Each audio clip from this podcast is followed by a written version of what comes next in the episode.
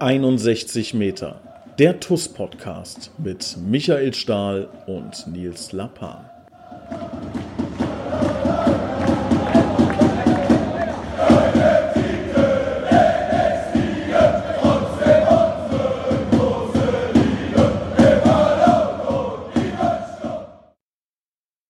Und herzlich willkommen. Hier ist die 89. Folge 61 Meter mit unserem verletzten Kapitän Michael Stahl. Servus. Hallo zusammen.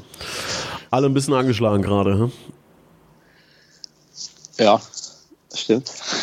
ja, es ist, äh, ist, natürlich auch ein, ein, langer Zeitraum, wo wir jetzt zusammen sind. Ne? Wir haben Anfang Juni begonnen mit der Vorbereitung quasi nach Corona und haben uns intensiv, aber auch genau deshalb intensiv darauf vorbereitet und glaube, wir haben es in dem Podcast ja auch, auch schon mal thematisiert, ähm, dass der Kader dieses Jahr wesentlich mehr Spieler beinhaltet als letztes Jahr. Das ist, glaube ich, eine der Lehren aus dem letzten Jahr. Und ähm, ja, ich glaube, es ist nicht die schlechteste Idee gewesen. Ich weiß, sind 24 Leute? Sind es 24? Mit, Irgendwie so. mit allem 26, ja.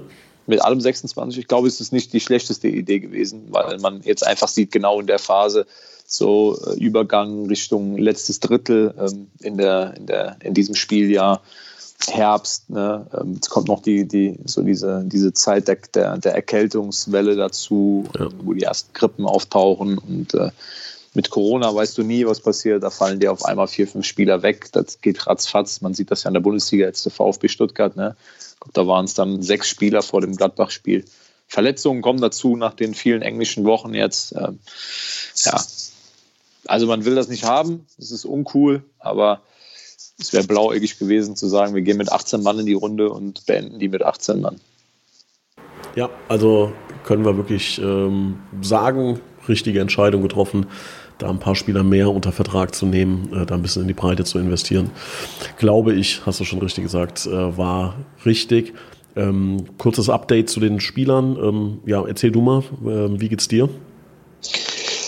Ja, ist eine Muskelverletzung. Ne? Ähm, ich habe jetzt noch kein, keine äh, Abschlussuntersuchung, also kein MRT gehabt. Es deutet alles auf, auf Muskelfaserriss in der, in, der, in der Wade hin. Äh, die ganze Symptomatik passt dazu. Ich konnte auch die ersten drei Tage jetzt nach der Verletzung ähm, nicht auftreten. Jetzt wird es langsam besser. Ja, ist jetzt keine, keine ernstzunehmende Geschichte. Ähm, der eine oder andere hat ja schon vermutet, dass da wieder irgendwie Knie oder sonst irgendwas, weil ich ja vom Platz getragen worden bin. Aber es war einfach der Tatsache geschuldet, jeder, der das schon mal hat, einen Faserriss in der Wade, kannst du halt auch einfach nicht mehr laufen, ne? wenn du da einen richtigen Faserriss dir äh, reingeschossen hast. Ja. ja. Wie lange wirst du ausfallen? Was schätzt du? Ähm, ja, es ist schwer zu prognostizieren. Ich bin da kein großer Freund von irgendwelche Termine rauszuhauen, die man dann, die man dann nicht halten kann. Aber wir reden hier sicherlich eher von Wochen als von Tagen ungünstig, möchten wir mal so formulieren. Sehr ungünstig. Ja. Aber gut, kann man nichts machen. Ähm, dann die anderen Verletzten, Daniel von der Brake, mit dem bist du ja auch in guten Kontakt. Äh, weißt du da Näheres? Ja, der sollte gestern eigentlich schon eine Diagnose bekommen. Er hatte nämlich einen MRT-Termin gestern, aber weil das MRT bei der Übertragung irgendwie ein bisschen, äh, weiß ich nicht, da gab es irgendwelche Probleme, sodass äh, der sein Ergebnis wohl erst im Laufe des heutigen Tages kriegt. Aber auch da deutet eigentlich alles auf, auf äh, ein Muskelfaserriss hin, weil er, weil Dani, ich weiß nicht, ob wir es letzte Woche schon mal thematisiert hatten, aber äh, Joggen ging bis zuletzt noch nicht. Ne? Wade macht dann immer wieder zu. Also das spricht dafür, dass da eine, eine Muskelverletzung äh, immer noch äh, zu akut ist, ja. Ja. Ähm, ja, Almo Remi hatte leichte Adduktorenbeschwerden, hat man ja schon während des Spiels gesehen. Ähm, gegen Engers, dass er da ein bisschen Probleme hatte. Ähm, ja, wurde, glaube ich, aus Vorsichtsmaßnahmen auch gestern geschont beim Spiel ähm, gegen Neitersen. Jetzt äh, hoffen wir, dass er morgen spielen kann gegen Kerlich. Gucken wir mal. Ähm, Umut Sentürk, mit dem habe ich heute Morgen noch ähm, Sprachnachrichten hin und her geschickt. Der hat einen grippalen Infekt. Hofft, dass er auch morgen fit ist. Schauen wir auch mal. Eldin Hatzic hatte am 18. die OP, da hat er eine Platte in der Schulter, äh, die wurde jetzt rausgenommen. Ähm, das heißt, auch Eldin wird jetzt hoffentlich ganz schnell ins Mannschaftstraining einsteigen können. Also da werden wir wahrscheinlich noch so zwei, drei, vier Wochen warten, denke ich. Äh, dann haben wir aber endlich die Leidenszeit hinter uns, dass Eldin uns fehlt. Wen haben wir noch auf der verletzten Liste? John John natürlich. John ne? Genau. Benderis, ne, im Knöchel, glaube ich. Ja. Ja, auch maximal ungünstig, wird auch ein paar Wochen ausfallen. Ähm, ja, Osan, Osan Langzeit verletzt, Langzeit verletzt klar. Ja. Übel übel. Also genau, oder sagen wir mal, ein Großteil der Spieler, von denen man gesagt hat, okay, die müssen jetzt die, die jungen Wilden ein bisschen führen, äh, äh, fallen jetzt leider aus. Das heißt, ganz so viele sind nicht mehr auf dem Platz. Ähm, da muss man aber auch mal ein Sonderlob dann aussprechen, auch an Stefan Djordjevic und André Mant, die das, glaube ich, ähm, gerade sehr gut auch machen und da schnell in die Rolle reinschlüpfen. André war ja auch gestern sogar Captain. Ähm, weiß ich, habt ihr da mal intern Gespräche geführt? Sagt man dann irgendwie, hier, den musst du ein bisschen härter anpacken, den ein bisschen tätscheln eher? Wie, wie, wie läuft das bei so einer nee. Bindenübergabe? Bei der Übergabe, mhm. erstmal habe ich dem André gesagt, dass das natürlich mindestens ein Frühstück kostet. Also man muss erstmal die Prioritäten richtig setzen. Klar, kann er nicht einfach kommen, die Kapitänsbinde zum ersten Mal tragen und nichts springen lassen. Nein, also braucht man nicht, braucht man nicht viel erzählen. Ähm, ich glaube, dass, dass ähm, André jemand ist, der von sich aus, von innen heraus ähm, sowieso viele Kommandos gibt, viel spricht auf dem Platz, der schon ein paar Tage dabei ist, der sich auch mit seinen Mitspielern beschäftigt, der nicht nur auf sich fokussiert ist. Von daher weiß, weiß André auch, was, was zu tun ist als, als Führungsspieler. aber auch da das, das, geht nur zusammen. Das geht nur zusammen. Ähm, ich glaube, dass es, dass es wenig Sinn macht, jetzt, wenn, wenn dann der Captain von, von Spieler zu Spieler rennt und, und versucht, irgendwas, irgendwas äh, zu bewegen. Wir haben äh, immer noch genug fitte Spieler. Wir waren auch gestern mit, mit gestern war ja noch äh, Martin ähm, Jakobs aus der aus der U19 ähm, war mit dabei und, und Janis V. Ähm, da stehen aber immer noch Spieler mit, mit enormer Qualität auf dem Platz. Und in unserem Kader ist es nicht so, dass der Trainer montags ähm, jedes Mal sagt, am Samstag spielen die elf. Also in unserem Kader gibt es schon viel Konkurrenzkampf und äh, viele Spieler, die nicht weit ähm, voneinander weg sind. Also gibt, glaube ich, wenige Positionen, wo man sagt, ah, da ist es ein super klares Ding, da muss immer der und der spielen. Ähm, von daher sind genau die Jungs jetzt gefragt, ne? die auch ein bisschen hinten dran sind, die in den letzten Wochen vielleicht nicht die Einsatzzeiten hatten, die sich selbst erhofft haben und äh, die Jungs können jetzt äh, einspringen. Und dann wird aus so einer, aus so einer Floskel, dass du jeden im Team brauchst.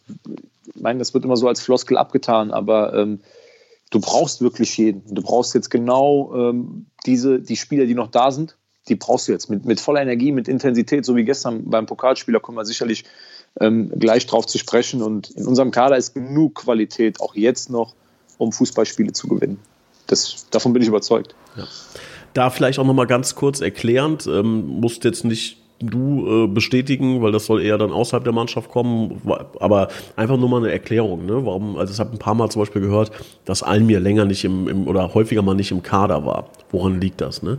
Ähm, es ist ja so, dass man im Fußballspiel, korrigiere, wenn ich da was Falsches sage, ne, häufiger offensiv wechselt. Also ähm, die Wahrscheinlichkeit, dass man offensiv reagieren muss, nachlegen muss, auch wenn man führt, vielleicht sagt, okay, wir müssen jetzt aus dem 1-0 sollten wir im Idealfall ein 2-0 machen, dass man eher offensivere Positionen wechselt und im Defensivbereich halt, wenn dann relativ spät, wenn man wirklich 2-3-0 führen sollte, sagt, okay, jetzt werden wir ein bisschen zumachen hinten, dass man dann eher defensiv wechselt, man dann aber eher die Chance hat, zum Beispiel zu sagen, man zieht einen Sechser auf die rechte Innenverteidigerposition.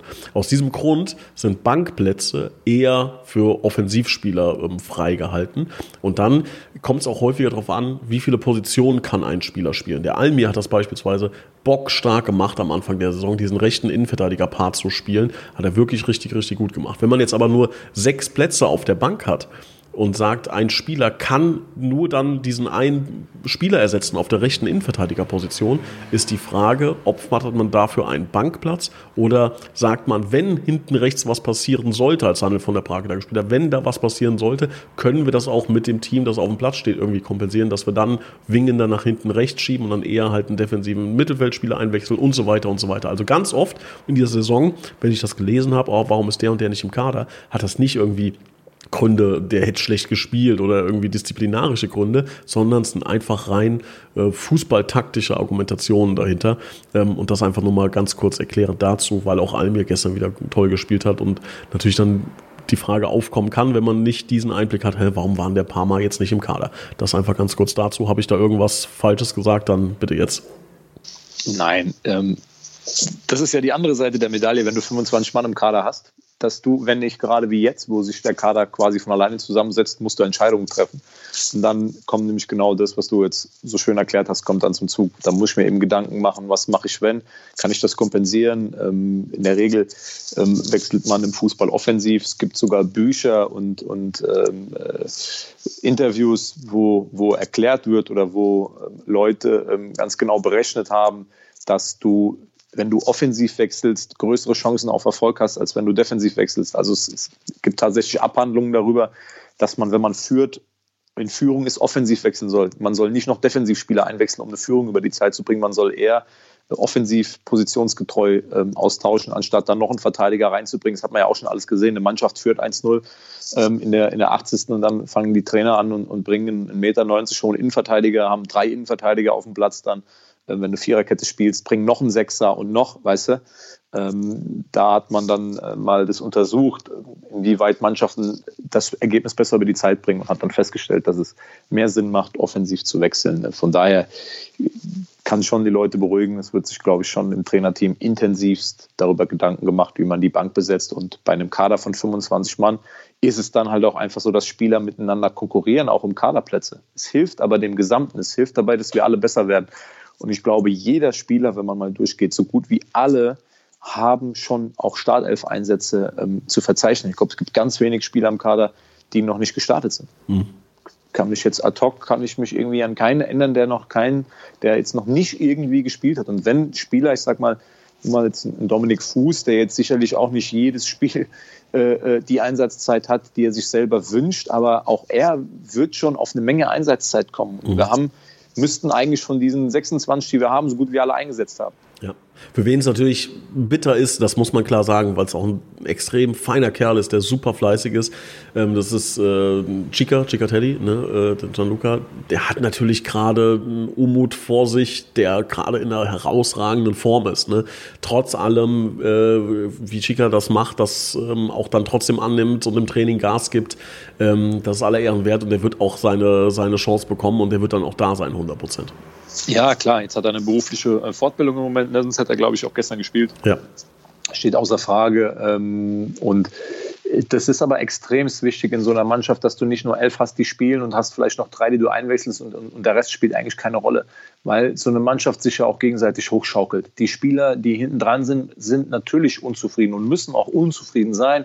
Das muss ich aber in positive Energie und in Training, in gute Trainingsleistungen muss ich das umwandeln, sodass die Spieler, die spielen, immer wissen, auch es ist Druck da. Es ist Druck da zu Leistung. Ich muss mein Ding machen, ich muss gut spielen, ich muss unter der Woche im Training Gas geben, um mir das zu verdienen. Und so, nur so kannst du als Mannschaft auch am Ende Erfolg haben, weil das macht jeden, macht jeden ein Stück besser. Und so wie du sagst, ich muss halt dann auch dann da sein, wenn ich die Chancen kriege. Ich finde, Dommer hat das zum Beispiel gestern dann äh, in der zweiten Halbzeit, hat das gut gemacht, schießt zwei Tore. Und wie wir alle wissen, gerade im Pokal ist es unheimlich wichtig, gegen den klassentieferen Gegner das 1-0 zu schießen. Ähm, da hat er zweimal eiskalt abgeschlossen sollte ihm weiteren Auftrieb geben. Und das sind dann so, so Stories. Ne? Das sind dann so Stories. Jetzt, jetzt steht morgen in Mülheim-Kerlich ähm, ein Spiel an. Es, es, werden auf jeden Fall sind zwei Plätze im Vergleich zum letzten Samstag äh, sind offen, sind frei. Ne? Also es können schon mal zwei Spieler, die letzte Woche gestartet haben, nicht starten mit Jeon, Jeon und, und, und mir.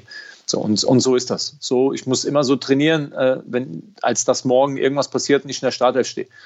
Das, das muss äh, bei uns Standard sein. Ich glaube, dass die Jungs auch dahinter ähm, so ist es auch in der Kabine. Die Jungs geben Gas. Die sind alle äh, interessiert daran, dass wir als Mannschaft Erfolg haben, hauen sich komplett rein. Ähm, und wenn es dann so wie gestern ähm, gut klappt, dass die Jungs vermeintlich, ich meine, ich habe äh, zu Hause auf dem, auf dem Bildschirm geguckt, ich glaube, der Raphael oder wer hat der auch gesagt, äh, äh, also zweite Garnitur trifft es nicht so ganz.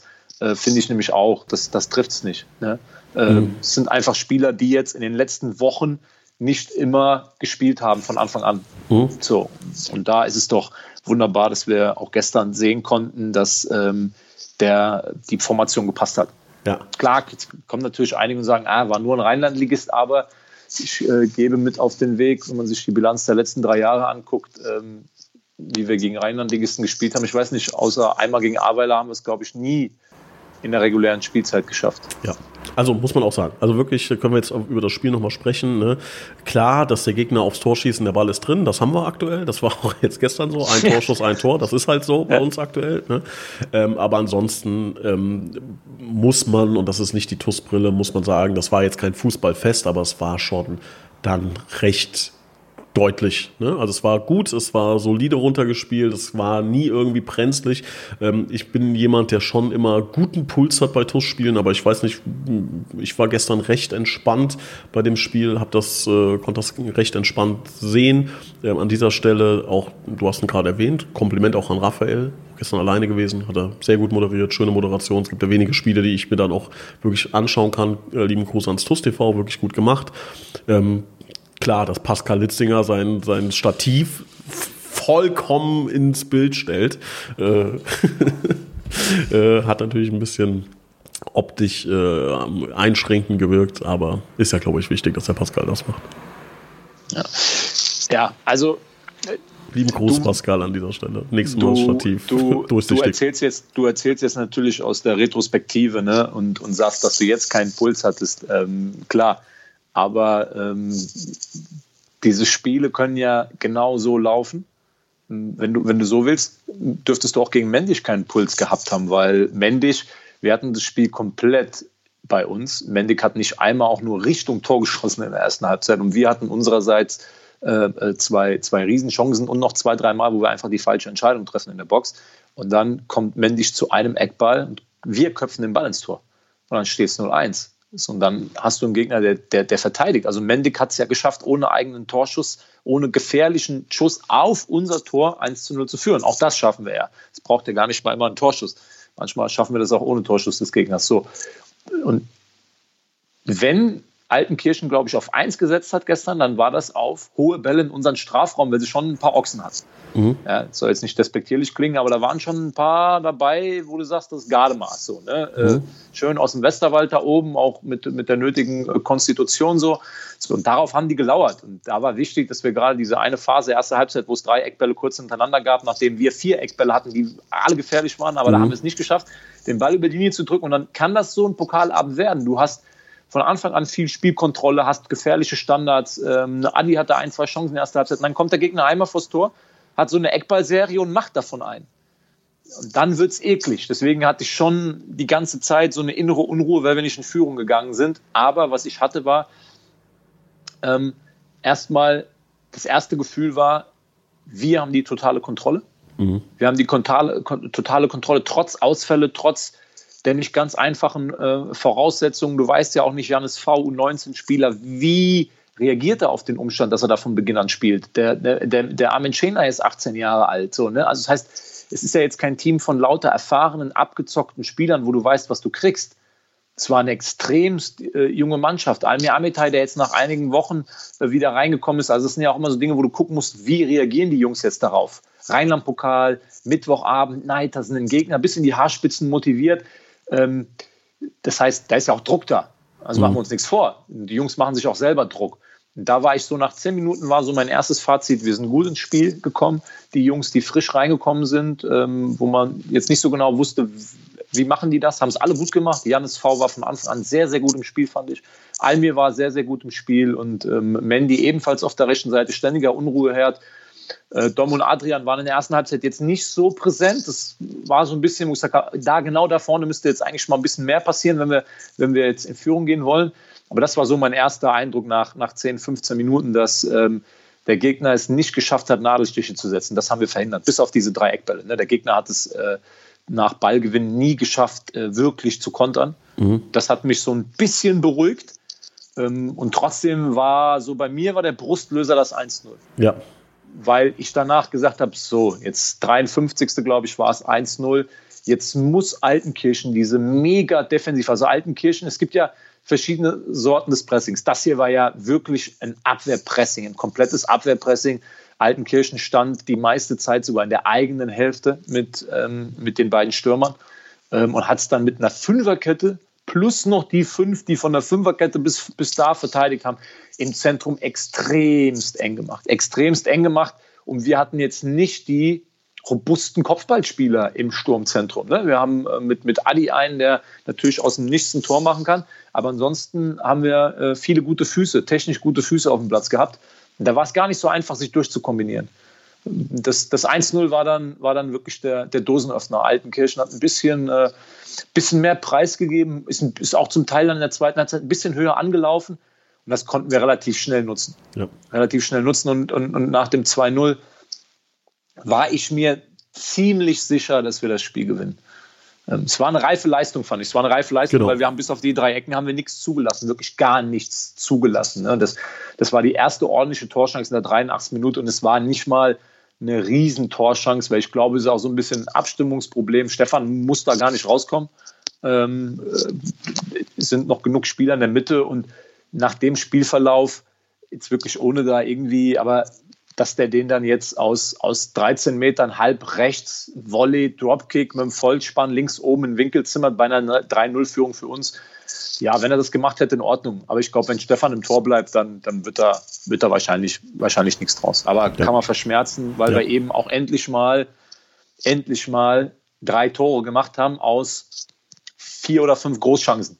Ja, vier oder fünf Großchancen und wir haben drei Tore gemacht diese, diese Effektivität, äh, die war dann auch entscheidend gestern, dass wir das durchbringen. Ja, also sehr gut, sehr glücklich äh, sind wir. Nicht sehr glücklich gespielt, sondern wir sind sehr glücklich. Ähm, eine Runde weiter stehen jetzt im Viertelfinale. Da geht es gegen Mülheim-Kerlich. Ähm, die kennen wir ja jetzt oder werden sie noch näher kennenlernen und zwar morgen. Äh, den Podcast nehmen wir jetzt Donnerstag auf. Morgen geht es dann wieder gegen Mülheim-Kerlich. Lass uns aber nochmal auf jeden Fall ähm, über Engers sprechen. Ähm, da haben wir noch nicht drüber gesprochen im Podcast. 2 zu 1 Sieg. Ähm, schön. Sehr, sehr schön. Gute Leistung. Ähm, das war schon, war schon richtig gut. Was sagt unser Kapitän?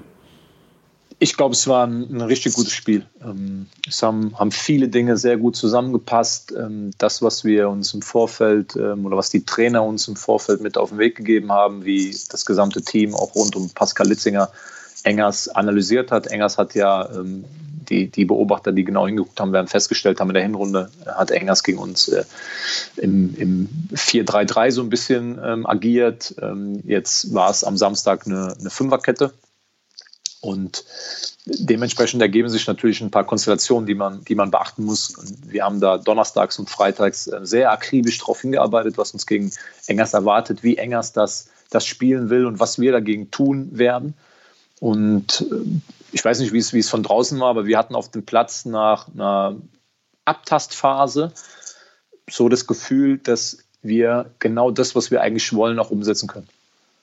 So, das, das gibt dir ein gutes Gefühl auf dem Platz, dass die Räume, die wir bespielen wollen, dass die aufgehen, auch ähm, im, im, hinteren Drittel. Wir haben uns darauf eingestellt, dass, dass Engers uns ähm, hoch anläuft. Also wir haben beides, beides trainiert, dass Engers uns hoch anläuft, dass Engers uns nicht hoch anläuft. Und auch wenn Engers uns hoch angelaufen ist, haben wir es, glaube ich, speziell über die linke Seite, ähm, so wie wir es auch vorbereitet hatten, über die linke Seite, über Lukas Cimczak wollten wir uns rauslösen. Das haben wir immer wieder geschafft. Und die Anschlussläufe waren dann auch gut, das Timing der Läufe war gut, die Kontakte waren gut. Ähm, und da haben wir viel, viel richtig gemacht und haben uns dann auch endlich mal relativ früh ähm, belohnt direkt belohnt. Und ich glaube, wir hatten, wir hatten, was hatten wir schon zu dem Zeitpunkt, war, glaube ich, war ein Schuss, den, den Husic zur, zur Ecke abwehrt und mhm. ein Freistoß von André Mann, der zur Ecke abgewehrt wird.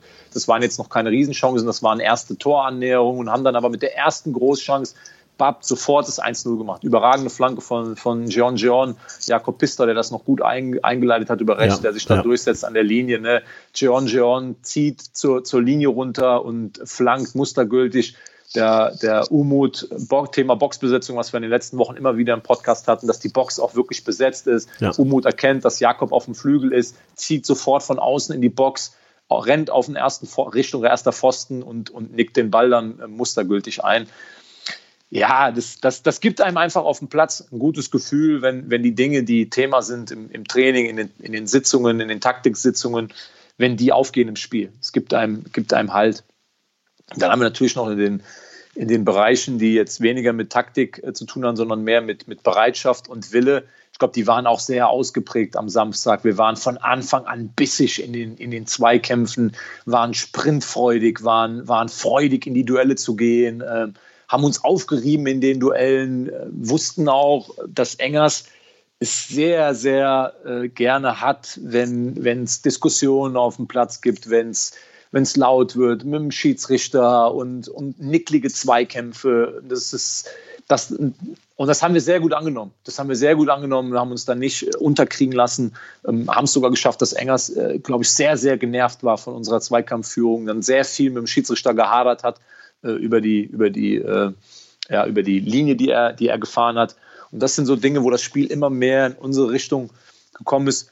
Was gefehlt hat, und was wir uns ankreiden müssen, ist, dass es bis zur 89. Minute gedauert hat, dass wir das 2-0 geschossen haben. Weil Engers hatte bis zum Tor in der 94. Minute keine einzige wirkliche Chance, wo man sagt, da kann ein Tor draus werden. Ein Schuss von Finkenbusch, glaube ich, aus 25 Metern, den, den ähm, sag schnell, Stefan, hey, übers Tor lenkt, ja. hm. Stefan übers Tor lenkt, weil alles andere wird dann gefährlich, wenn du den irgendwie versuchst zu fangen oder, oder, oder sonst irgendwas. Ne? Den muss er schon übers Tor lenken. Aber die erste Großchance hat Engers mit dem Tor. Und den, den machen sie dann auch sofort. Und wir hatten speziell nach der Halbzeit ähm, hatten wir große Möglichkeiten, weil wir es immer wieder geschafft haben, diese, diese Fünferkette ähm, ja, ähm, zu bewegen, vor allen Dingen dahinter zu kommen, ähm, weil es die Dreierkette ist, ist nicht so freudig beim, beim Verteidigen der Flügel und wir sind immer wieder in, auf die Flügel gekommen. Auch mit, mit Jakob dann, zweite Halbzeit, der auf, der auf Mark ablegt, ähm, über die linke Seite mit Umut. Wir sind immer wieder durchgekommen, haben immer wieder Bälle vors Tor gebracht. Das ist dann wieder das einzige Thema, was wir uns ankreiden müssen, ist, dass wir effektiver sein müssen. Bei dem Aufwand, den wir da betrieben haben, müssen wir effektiver sein. Da muss früher das 2-0 fallen dann kannst du das nochmal anders spielen. Aber ich glaube, von der Struktur auf dem Platz, von den Abständen, von all dem, was wir wollten, wir haben zwischenzeitlich im Angriffspressing agiert, sind, sind, ähm, sind Engers hoch angelaufen, haben uns aber auch mal zurückfallen lassen, um uns bei Ballgewinn äh, nötige Räume zu geben, haben dann die, die nötigen Räume bespielt, also links und rechts der Dreierkette, in, in die Tiefen wollten wir kommen, so, so ähm, fällt das erste Tor, so haben wir uns die Chancen in der zweiten Halbzeit herausgespielt einziges Manko von, von meiner Seite, weil es hat dann ganz schön Nerven gekostet, nachdem ich verletzt draußen war, ist, dass wir nicht früher den Deckel drauf gemacht haben. Aber was wir mit was für einer Leidenschaft und Mentalität wir dieses 1-0 dann, weil das ist das, was dann notwendig wird, wenn du das 2-0 nicht machst, dann musst du mit der nötigen Schärfe, mit dem nötigen Willen dann dieses 1-0 irgendwie verteidigen. Das haben wir gemacht mit allem, was wir hatten. Also da, da, waren Jungs, die hatten in der 75. Clinton hat den ersten Krampf rausgedehnt, André war stehend K.O., Marc Richter ähm, der war völligst am Ende. Ja, ähm, das war schon, war schon heftig für die Jungs, mhm. was sie da abgerissen haben. Ich glaube, deswegen waren die Zuschauer auch äußerst zufrieden, haben das honoriert, weil das dann mit allem drum und dran war das die beste Saisonleistung. Wenn man ja. das im Gesamten nimmt, auch diese, diesen Wille, diese Mentalität, es war fußballerisch nicht die beste Saisonleistung. Ich glaube, da haben wir andere Spiele erlebt. Aber im Gesamtpaket, was Fußball ausmacht, war das die beste Saisonleistung. Ähm, ja, und sie hätte eigentlich auch einen zu Null-Sieg verdient gehabt, äh, einen, einen, makellosen Sieg. Ähm, ist mir aber auch ehrlich gesagt völligst, völligst egal. Das Einzige, was zählt, ist, dass wir uns für dieses Spiel auch belohnt haben. Weil es wäre ein Drama gewesen, bei dem Preis, den wir ja auch bezahlt haben, mit, mit, der, mit den Verletzungen, ja, mit der Energie, die wir gelassen haben, wäre es ein Drama gewesen, wenn wir dann da keine Punkte geholt hätten, weil das dann auch auf die Psyche schlägt, aber richtig. Ja, einfach verdient. Ne? Also du hast es, du hast es gesagt, in allen Belangen einfach ein, ein sehr, sehr verdienter Sieg, der uns natürlich auch gut tut und gut getan hat. Und ähm, jetzt heißt es nachlegen. Jetzt wird es äh, wieder ganz ganz krass. Ne? Also jetzt haben wir, haben wir echt viele ähm, wichtige, interessante Spiele in den nächsten Tagen schon. Also wir spielen morgen ähm, gegen Mülheim-Kerlich, dann am Mittwoch gegen Emmelshausen, dann ähm, am darauffolgenden Sonntag an Halloween gegen Waldalgesheim. Dann haben wir, glaube ich, unter der Woche nichts endlich mal. Dann spielen wir aber dann Sonntag gegen Trier, Mittwoch, glaube ich, Pokal gegen Mülheim-Kerlich und Samstag Bingen. Das sind jetzt alles ähm, ja innerhalb von eins, zwei, drei Wochen. Das sind all diese Spiele, die ich gerade genannt habe. Ähm, das ist äh, Crunch-Time, kann man sagen. Ne? Jetzt äh, wird sehr, sehr viel entschieden, in welche Richtung die Saison gehen wird. Ähm, da bin ich sehr gespannt. Den Anfang macht jetzt, wie gesagt, morgen das Spiel gegen Mülheim-Kerlich. Das ist schon hart, ne? innerhalb von 48 Stunden oder weniger als 48 Stunden zweimal zu spielen. Hattest du das schon mal? Absolut. Ja, ja, jetzt diesen, diesen Sommer haben wir doch, ähm, samstags haben wir in Ginsheim gespielt und sonntags haben wir Pokal in Oberwinter gespielt. Hm, da, da, lagen nicht mal 24 Stunden dazwischen. Und da hatten wir einige Spieler, unter anderem ich, die, die beide Spiele gespielt haben. Ähm, ja, es, es ist eine Sache, die man einfach annehmen muss jetzt, glaube ich. ähm, wo, wo man nicht groß hinterfragen braucht, alle paar Tage, warum, wieso, weshalb. Alles raushauen, was an dem Tag drin ist. Dass der Tank nicht immer 100% gefüllt ist und dass auch die Leistung nicht immer die gleiche ist. Ich glaube, dass jeder, der, der gespielt hat, jeder, der lang genug dabei ist, weiß das. Aber ähm, der Anspruch muss sein, an dem Tag die 100%, die da sind, ähm, rauszuhauen. Und, und für die Trainer ist es natürlich die Aufgabe, genau drauf zu gucken, ähm, wie voll ist der Tank bei wem? Und wer kann uns, kann uns was geben und wer ist, mhm. wer ist bereit, ähm, da an, an, die Grenzen zu gehen, über die Grenzen hinaus? Wer kann überhaupt an der Grenze kratzen? Das, das wird, die, wird die Aufgabe der, der nächsten Wochen sein. Aber dafür haben wir Dafür haben wir 26 Leute im Kader und ich glaube, das sind 26 Spieler, die alle den Anspruch haben zu spielen. Deswegen gibt es da gar kein großes, ja, jammern sowieso nicht. War noch, war noch nie, glaube ich, äh, unsere Art hier bei der TUS. Aber die elf, die da spielen, können immer ein Spiel gewinnen. Mit der richtigen Mentalität, mit der richtigen äh, Gier, mit dem nötigen Biss, mit den Fans im Rücken sind wir immer in der Lage, Fußballspiele zu gewinnen. Dass man das vielleicht in den Phasen dann ein bisschen anders angeht, das glaube ich schon. Dass man, wir haben jetzt auch, glaube ich, nicht die Zeit, um da äh, irgendwelche äh, schlauen Masterpläne auszuarbeiten. Aus, äh, ich glaube, das, das wird sich dann etwas beschränken, aber ich traue den Jungs durchaus zu, dass wir auch in den nächsten Wochen Erfolg haben werden. Und das haben wir auch ähm, so thematisiert innerhalb der Mannschaft, dass wir jetzt vom Kopf her, dass das das Entscheidende ist, dass der Kopf bereit ist, alle drei, vier Tage zu spielen und dass du auch da mit Rückschlägen rechnen musst. Ne? Also du musst mental darauf vorbereitet zu sein, dass du, auch wenn du mal wieder ein Spiel verlierst, dass du dann trotzdem drei, vier Tage später wieder klar im Kopf bist, nächste Chance. Du hast ja gar keine Zeit, jetzt mal irgendwie drei, vier Tage äh, da äh, rumzujammern. Ja. Aber guck mal, während wir Podcast aufnehmen, live hier, äh, kommt gerade Marc Kreidel an, ans, äh, ans oh. Fenster. Och, so, Gottchen. Mal ja. Sag mal, sollen um ja, warte mal, Satz warte mal, warte zum mal. Spiel sagen. Nee, mal, warte, wir rufen ihn. Marc, ja? wir nehmen gerade live Podcast auf. Du bist jetzt quasi zugeschaltet. Ja schön, sag mal, sag mal, ja, sag mal einen Satz zum Spiel, Marc. Gestern. Gestern bin ich leider falsch ansprechen. Ich musste gestern ausnahmsweise mal arbeiten und war. Also jetzt können wir live allen, die, die im Podcast, ja. was heißt live, ne, wenn das, wenn das nachher kommt, ähm, Marc Kreidel, der sich ja gern selbst als einen der größten TUS-Fans bezeichnet, hat gestern nichts vom Spiel mitbekommen. Also das schon mal, das schon mal erster Fakt. Ja. So, jetzt Marc, jetzt noch mal ein Satz zum Spiel gegen äh, Engers. Wahnsinn. Ich habe zwei Wasser und zwei Kaffee getrunken. Das war ein wunderschönes Spiel. Wir hätten ein paar mehr Tore schießen können. Wasser und Kaffee? Ja, kann ich auch. Wo, wo warst du? ich war im Block 1, wie sich das gehört, aber ich wollte der TUS Glück bringen, weil in letzter Zeit habe ich mhm. immer Bier getrunken. Ich habe angefangen beim Salmrohrspiel Wasser zu trinken. Fünf Wasser, fünf Tore, ungelogen. Gegen Engers zwei Wasser, zwei Kaffee, wieder zwei Tore. Und gestern möchte ich mich entschuldigen. Ich habe auch ein paar Vertreter hingeschickt. Und zum Zweiten sage ich nicht, ich bin einer der größten Fans. Ich sage einfach nur, das sage ich. Ich bin TUS-Fan. Das war der ersten Stunde und durch und Hört man den mal gut? Man hört ihn sehr gut. Und hier ist mein Patenkind. Guck dir das mal bitte Sehr schön. Ist das dein Patenkind im TUS-Camp? Ja, wir haben ja auch gerade Camps, ne? TUS-Camp ist das Patenkind gell? Und es macht dir Spaß, gell? Stali. Ähm, also sensationeller Einschub, oder? Ja, wir können bitte, ähm, sag bitte Thomas Waldminghaus von Prola Bescheid, dass wir ähm, äh, Marken eine Kiste ja. Wasser schicken vorm Spiel. Mund, ja. Ja. Marc, ich soll ja, wir, wir, wir werden beim Brola für dich noch äh, was organisieren. Du kriegst ab jetzt vor jedem Spiel eine Kiste Wasser in den Block. Das ja. habe ich auch schon, ja. haben das auch schon gesagt. Deswegen bin ich gestern nicht zum Pokalspiel gefahren, wenn du noch was zum Pokalspiel wissen willst. Ich hatte nämlich Angst gehabt, dass meine TUS mal wieder 120 Minuten geht und dann elf schießt. Und wenn ich für jedes Tor dann hätte ein Wasser trinken müssen, hätte ich so einen Wasserbauch gehabt. Das, das stimmt. Selbstschutz gestern. Das ist gestern mal in der regulären Spielzeit schafft, dann konnte ja keiner rechnen. Drei Wasser hätte ich gerne für die Toast getrunken. Aber wichtig ist, wir sind weiter. Sensationeller Einschub, oder? Marc, wir sehen uns. ja, was man so alles hier erlebt während des Podcasts. Ne? Ja, lieben Gruß an, an Marc Reidel. Ähm, ja, Stali, wir haben noch ähm, den Bitburger TUS-Moment der Woche. Da hast du dich bestimmt wieder wochenlang vorbereitet, und, um jetzt genau den rauszuhauen. Oder es kommt jetzt dieses Fang du mal an jetzt.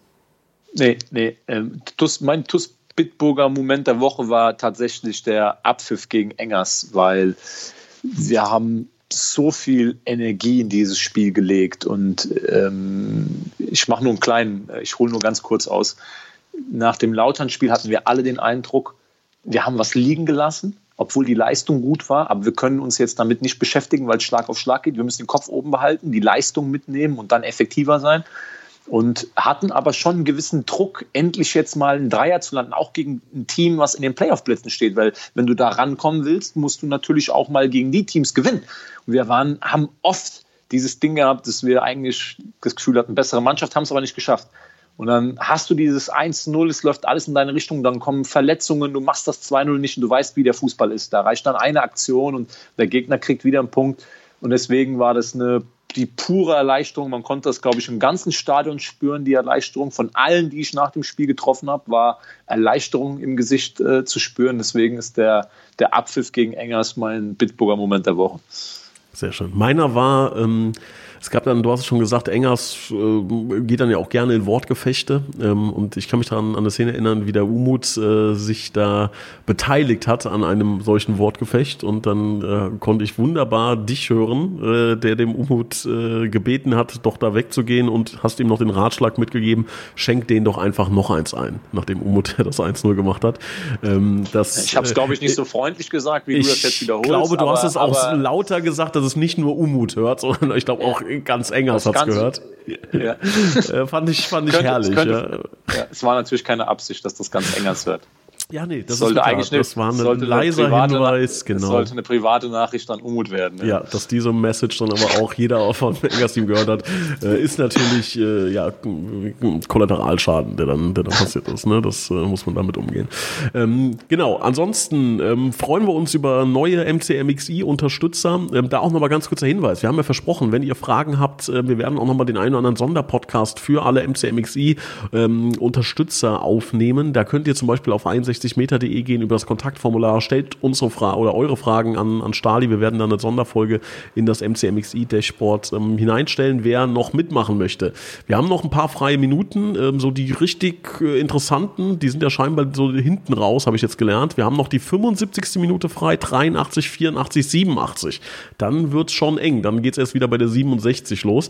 Ähm, also, äh, wer noch dabei sein möchte, wir haben noch ein paar Minuten, wobei wir mittlerweile, ich glaube, 50 oder 51 MC CMXI-Unterstützer haben. Also Wahnsinn. Ziel muss es sein, bis Ende des Jahres die 90 voll zu haben. Ähm, wer noch dabei sein möchte, geht mal auf mcmxi.de, würden wir uns sehr freuen. Das haben nämlich schon einige gemacht, unter anderem, äh, nicht unter anderem, wir bedanken uns bei allen wie immer. Wir bedanken uns bei Heinz-Dieter Lenk, Silke und Wolfgang Scherhack, Sabine Feils, wir bedanken uns bei Jutta Lindner, Maurice Kissel, Mario Krechel, Anna-Lenja Krei, war knapp, habe ich mal gehört. Ne? Umut hat irgendwie den 18. Tor gemacht, die hat die 19, sehr knapp. Johnny Feltens hat die 21, Alexander Reichhardt. Wir bedanken uns bei Gerald Schneiders, Bernhard Vetter, Markus Hennig, ähm, ich glaube ich auch neu dabei, Andreas Sander, Uwe Hampel, Johann Zupski, Tobias und Annika Hinken natürlich, Joachim Hähn, Lorena Reitz, Kevin Hock, Florian Schumacher, Horst Hoffmann, Heike und Harald Seim. Harald hat heute Geburtstag, lieben, lieben Gruß und denkt dran, mein Traum, 16 Spiele in Folge ungeschlagen. Wir sind jetzt bei sechs. Wir sind bei sechs. Also es ist, ähm, wir kommen der Sache näher. Gerd Horre ähm, ist auch dabei mit der Nummer 44, auch ganz neu dabei. Ähm, herzlich willkommen, Leon Henrich. Die Blue Boys sind dabei. Wir bedanken uns bei Sebastian Kauert, Björn Schmidt, Walter und Annette Friesenhahn, Christian Brauns, Gerhard Sprotte, Heiko Baumann, Dennis Löcker auch neu dabei, Nummer 69, Kai Dommershausen, Jürgen Schneider, Sophia Dieler, Thomas Hake, André Weiß, Timo Putz, dann bedanken wir uns bei Sebastian Mantai, Christian Baulich, Steffen Mark, Sam Gref, Konstantin Arz, Markus Schulz und die letzten Nummern haben Gerd Vetter, Kilian Thon, Daniel Hannes, Bernd Keller und Philipp Mattes. Vielen Dank für eure Unterstützung. Lieber Stali, dir wünsche ich äh, eine Wunderheilung. Ähm, Wäre ganz nett, äh, wenn, wenn du da dich drum kümmern könntest. Ähm, ja. Und ja, sehen wir uns spätestens morgen in Mülheim-Kerlich, würde ich sagen. So machen wir das. Bringt bitte dem Mark Reidel Getränke und zwar kalte äh, Prola, alkoholfreie ja. Wassergetränke. Und, und eine Kaffeekanne. Und eine Kaffeekanne. So viele es eben möglich ist, bitte. Ja, ich bedanke mich recht herzlich. In diesem Sinne, schöne Restwoche. Wir sehen uns morgen in Mülheim-Kerlich. Ciao. Ciao, ciao.